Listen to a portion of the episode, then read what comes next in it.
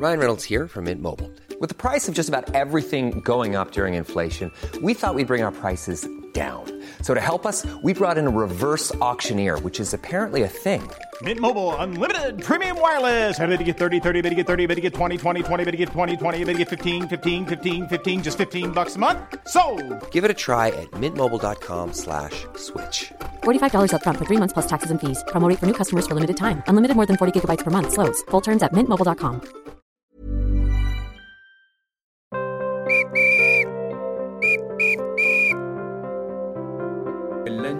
sort ses dossiers, épisode 13. Bonjour Christian. Bonjour. On va parler du derby. On pourra en parler des heures et des heures. Ah oui, hein. Cette fois, on va parler de ces derbys très particuliers, parce que des anecdotes sur le derby, t'as de quoi nous en tenir de très longues soirées. oui, on s'en lasse pas et puis on, on les ressort un peu parfois des tiroirs et des armoires. Ça fait le charme de ce match entre voisins. 3 avril 1964. Euh, C'est l'époque euh, ancienne où l'Olympique lyonnais et la Saint-Etienne sont en haut du championnat. L'Olympique lyonnais est une équipe formidable. C'est euh, l'équipe de, Marcel Aubourg, Nestor Combin. C'est un mélange de physique, ça c'est une chose, parce qu'elle joue un peu le catenaccio, et puis aussi de, de, de brio, parce qu'elle a des joueurs très très brillants. L'OL est encore dans les clous pour être champion de France à cette journée de la fin et se présente à Geoffroy Guichard. Et Saint-Etienne est déjà une grande équipe. Elle est en tête du championnat, c'est l'équipe de Mekloufi. Et ce match euh, est à Geoffroy Guichard devant 33 000 personnes. hein, déjà, ça marche très très bien. Euh, Il y a une grosse, une grosse ambiance parce que voilà, il y a tout un folklore autour. Euh, À Lyon, euh, ouvre le score par Angel Rambert, l'Argentin, rapidement, 5 minutes de jeu. Tout le monde se dit que cette équipe de Lyon va aller au bout de ce match parce que l'OL est très bon dans ce match. Virevolte, a plein d'occasions. Malheureusement, Mekloufi avait égalisé rapidement, au 13e minute. Et malheureusement, Lucien De Georges avait marqué contre son camp, lui qui était un joueur si adroit et si habile marque contre son camp, ça arrive et donc euh, Lyon se retrouve mené à la pause. Mais euh, sincèrement, c'est vraiment contre le cours du jeu, d'après tout ce qu'on a pu relire, voir et entendu même, les joueurs qui ont, qui connu ce match-là, qui l'ont même joué. Lyon ne revient pas. C'est Nestor Combin un peu qui fait un match, qui est un grand buteur, un athlète incroyable, le lyonnais Nestor Combin, euh, très très costaud, qui a une frappe de mule, qui a euh, 3-4 occasions nettes, qu'il loupe. Saint-Etienne l'emporte. Lyon perd ses espoirs d'être champion de France, terminera troisième du championnat, mais au coup de sifflet final, ce colosse de Nestor Combin euh, fond en larmes sur la pelouse de Geoffroy Guichard et est réconforté par euh, Robert Herbin.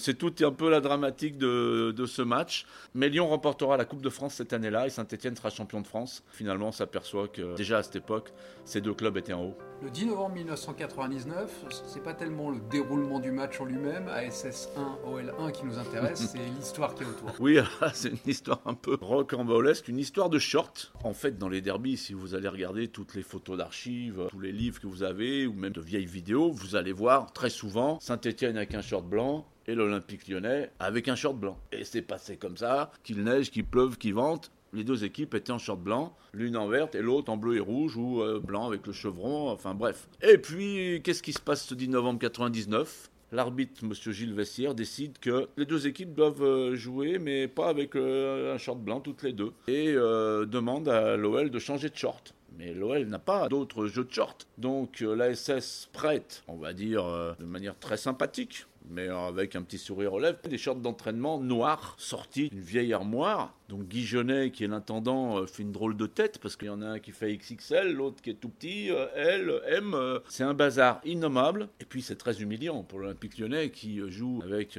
beau maillot, pâté, qui vient de faire venir ce groupe pâté. Il y a ce prestige annoncé de l'OL, se retrouve avec un short noir d'entraînement. D'autant que Guy Genet, l'intendant, était obligé de couper ses shorts.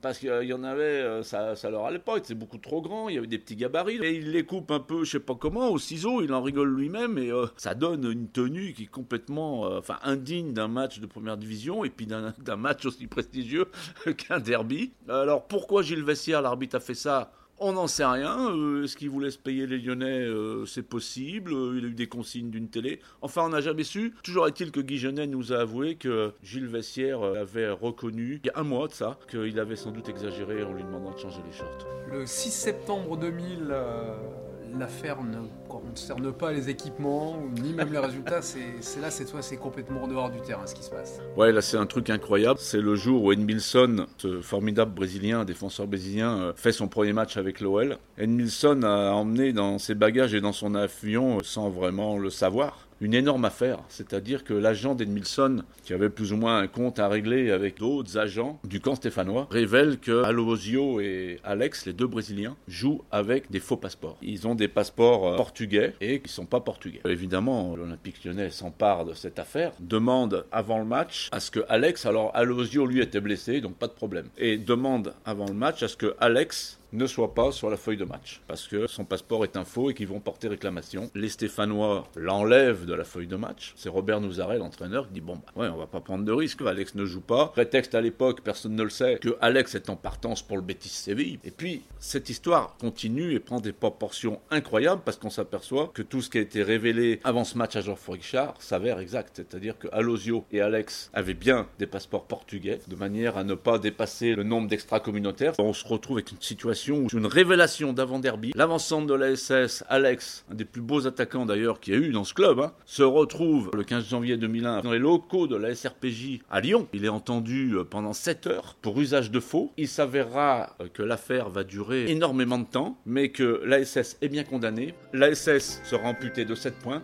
et descendra en deuxième division. Merci Christian, à très vite pour d'autres euh, anecdotes sur ce derby.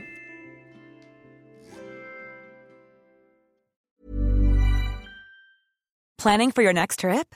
Elevate your travel style with Quince. Quince has all the jet setting essentials you'll want for your next getaway, like European linen, premium luggage options, buttery soft Italian leather bags, and so much more. And is all priced at 50 to 80% less than similar brands.